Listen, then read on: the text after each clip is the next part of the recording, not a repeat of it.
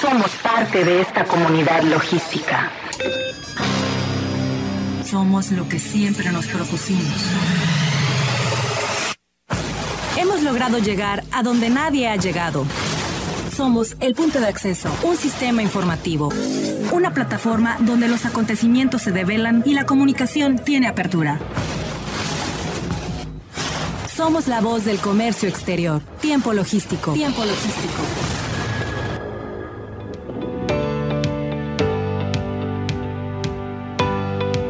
Hola, ¿qué tal? Eh, bienvenidos una vez más a Tiempo Logístico, la voz del comercio exterior. Como siempre, para nosotros es un honor presentar este programa, proyectarlo, producirlo y, por supuesto, presentárselo a ustedes a través de los especialistas a nivel nacional que nos comparten la información pues, del comercio exterior, de la logística, del transporte, de las aduanas, de los puertos. Todos los especialistas que se comunican con nosotros es para que lleguen hasta ustedes. Y bueno, mm, estamos acostumbrados a distribuir este programa en tres segmentos y se van a presentar de la siguiente manera. El tercero eh, vamos a hablar un poquito de lo que fue el cumplimiento aduanero, de lo que es el cumplimiento aduanero con la maestra Georgina Estrada Aguirre. Ya lo hemos visto con ella, pero este es el tema que eh, reservamos para ustedes a través del foro recientemente hecho el, viernes pasado eh, de Aprosemac, en donde ella nos da una serie de opiniones y también el tema del cumplimiento aduanero que fue su tema principal. El segundo segmento vamos a platicar eh, con el maestro Miguel Silva Espinosa de los Monteros, un recuento justamente del exitoso primer foro aduanero de Aprosemac. Y en este primer segmento, pues me honro en tener aquí en el estudio, en el estudio de Turquesa, al presidente de la Unión de Transportistas de Carga de Manzanillo, que vamos a ver eh, algunos temas, vamos a ver el, por supuesto tenemos que aterrizar el polémico doble articulado que está nuevamente ahí en boca eh, eh, de todos, y bueno, vamos a platicar un poco de la temporada que ya está encima de nosotros, y también nos va a dar un poco de su impresión con respecto al foro de APROCEMAC. Evidentemente, aquí lo tenemos y con gusto lo presento. Mi querido Jax, qué gusto que estés otra vez aquí en el estudio eh, de Turquesa en tiempo logístico. Gracias Paco, muy buenas tardes a todos. Hombre, al contrario, muy agradecido por de nueva cuenta regresar aquí a tu estudio. Yo encantado de la vida, como siempre, aquí aportando por nuestros comentarios y bueno, todo lo que pasa día a día en este bello puerto de Manzanillo. Muchísimas gracias. La verdad es un honor que estés para, eh, con nosotros aquí. Eh, eh, para mí de verdad me complace que vengas. Es diferente, se siente muy frío cuando lo hacemos a través de mí. Tus múltiples ocupaciones, digo, hoy te lo permitieron. Muchísimas gracias, hermano. Y bueno, para aprovechar el tiempo, vamos a platicar un poquito de este polémico tema. El polémico, el polémico tema que otra vez este, la semana pasada en San Lázaro se empezó a correr la voz, empezó a correr ahí en los grupos parlamentarios el tema de discutir el caso del, doble articulado. ¿Cuáles son tus impresiones? ¿Cuál es tu opinión y tus comentarios al respecto? Pues sí, en efecto, este, la semana pasada de nueva cuenta ahí eh, se sube al honorable Congreso de la Unión el tema de la prohibición o el eliminar el doblemente articulado, situación por la cual nosotros sabemos que es un tema bastante complicado, pues que, como tú bien sabes, el hecho de tratar de eliminar esta configuración que para nosotros ha sido pues una ventaja, yo creo que para el, mercado nacional es, otra ventaja muy grande, ¿no? Eh, más que nada por el tema económico. Todo el mundo sabemos que el, transportar dos cajas, dos contenedores, eh, eh, aminora lo que es el costo, el costo del traslado y por ende también disminuye lo que son el gasto en el, en el mismo servicio. Sí, por y supuesto. eso sabemos bien que mucho producto, lo platicamos hace un momento, casi la mayoría de los productos, si no todos los productos de la canasta básica, pues son transportados en vehículos donde están principalmente configurados con el doblemente articulado. Entonces yo creo que esto no, no prospere, este, no va a seguir, puesto que como tú bien sabes, el gobierno federal lo que está buscando ahorita es disminuir el gasto, bajar la inflación y con esto pues, sería completamente un revés. Por supuesto, coincido totalmente contigo. Quizás nada más sea un lamparazo para los legisladores, ¿no? Sí. Eh, porque no son los primeros en abordar y llegar el, llevar el tema a San Lázaro. No son los primeros. Digo, ya ha habido claro eh, en otros momentos. Digo, eh, de hecho es un asunto que se viene comentando y se viene cacareando desde hace cerca de 20 años. Es correcto. Y es un asunto que sabemos que el impacto económico pues va a ser, va a salir el tiro por la culata. así es. Eh, incluso eh, hace, me parece que en el 2018 estuvimos fecha exacta el 13 de marzo, allá en el Congreso invitados este, para platicar sobre este tema. Estuvieron las armadoras, estuvieron la Secretaría de Comunicaciones y se estuvo platicando sobre la polémica, incluso las cámaras de transporte estuvo platicando sobre la polémica y bueno, no había eh, un motivo por el cual eliminar el doblemente articulado. Las mismas armadores decían que los carros ya son completamente seguros. Las regulaciones con las que hoy en día cuenta esta configuración, que son velocidad, que son límite de velocidad, este, así como también largo y alto y peso, pues yo creo que son las más exactas y correctas. Yo me atrevería a decir, mi estimado Paco, que aquí lo que donde tenemos que voltear a ver es en la falta de, infraestructura carretera. Ahí es donde creo que nos ah, está pegando creo que creo que ya te estás anticipando muchísimo. Creo que realmente si hay algo que tengan que legislar es la facilitación al comercio exterior, al movimiento de las mercancías, al transporte, en incrementar la, la infraestructura vial para que podamos tener una conectividad correcta, saludable en el sentido que ellos están quejando ¿no? Ágil y segura. Sí, porque eh, eh, eh, si se ponen a pensar, digo, mis respetos de verdad a quien ha tenido un familiar que pierde la vida por una circunstancia adversa en este sentido, mis respetos y, de verdad, pues muy merecido tendrán en hacer su... Em, pues sus opiniones en, contradictorias en, el tema del doble articulado. pero si nos vamos al fondo económico de la canasta básica para repercutir a nivel nacional, pues entonces el tema eh, eh, tiene que irse en otra vertiente. hay que meterle inversión al puerto de Manzanillo, hay que meterle inversión a las salidas, a, la carretera terrestre. Principalmente así es. Ya la circulación de vehículos pesados hoy por hoy en Manzanillo, le he dicho este, muchas veces, no es la misma que hace 15 o hace 20 años. Nos Estamos eh, pues teniendo un movimiento de poco más de 3 millones de contenedores y esto significa que estamos requiriendo mayor, este, mayor vehículos para poder sacar toda esa mercancía y también poder ingresar al puerto para las exportaciones. No podemos seguir trabajando con estas carreteras con las que hoy en día estamos este, circulando por tema de seguridad principalmente y por tema de saturación.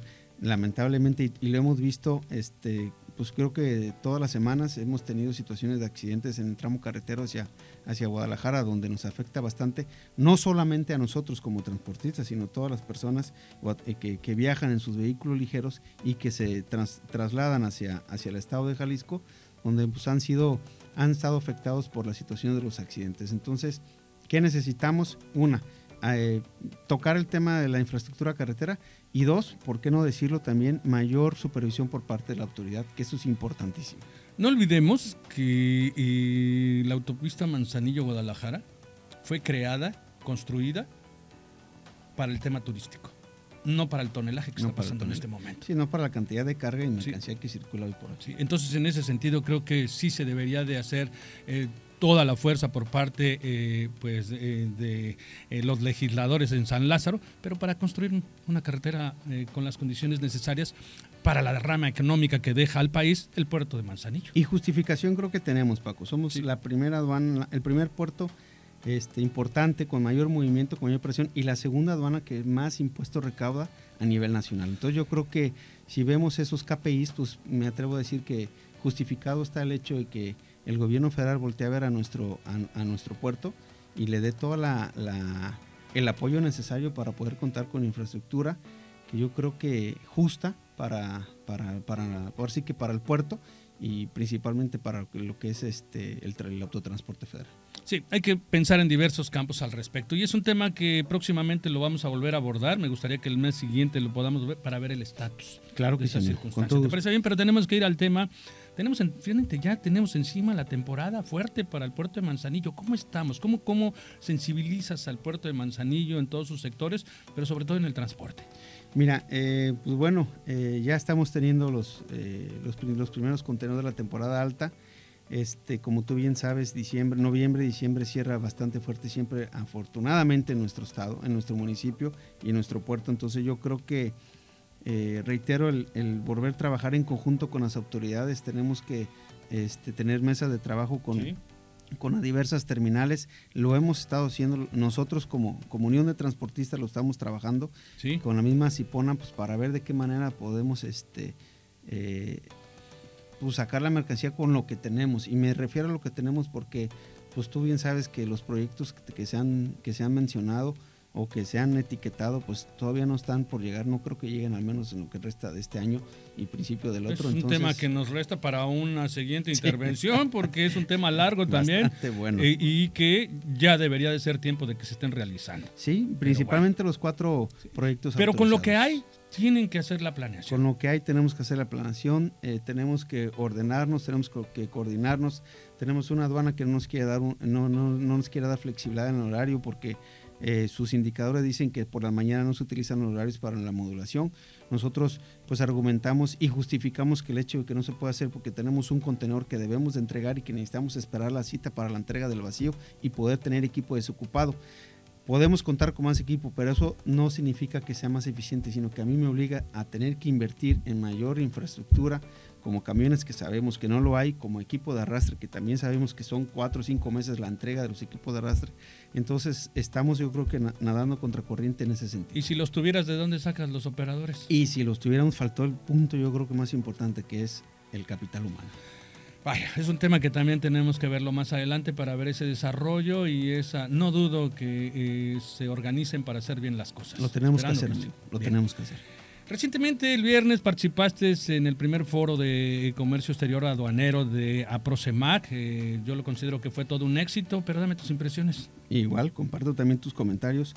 Fue un éxito, estoy, estoy muy, muy, este, muy feliz y principalmente por lo que te comentaba en su momento, ver tanto joven, tanto estudiante, que la verdad a mí me impacta bastante el hecho de, ver cómo están animados y cómo tenemos esa gran ventaja con las diferentes universidades de aquí del estado de Colima que, tienen ese interés por conocer más del comercio, ¿no? No solamente el hecho de, haber conocido a, a los personajes que estuvieron con nosotros ahí en las exposiciones, sino también que vivan un poquito más en carne propia eh, lo importante que es el comercio, no solo para nuestro país, sino principalmente para nuestro municipio. Se sensibilizan, visualizan, se enteran y cuando lleguen a la parte operativa, ya a la parte profesional, a laborar, ya tienen enfoques. Exacto, ya y eso es muy importante para el futuro y el desarrollo del puerto de Manzanillo. Y ya tienen una una idea más clara de cómo es el, el, teje y maneje del comercio, no, no solamente lo teórico, ¿no? Eh, creo que es importante que los jóvenes que estudian aquí comercio, que están aquí en el puerto, aprovechen este tipo de eventos tan importantes. Yo felicito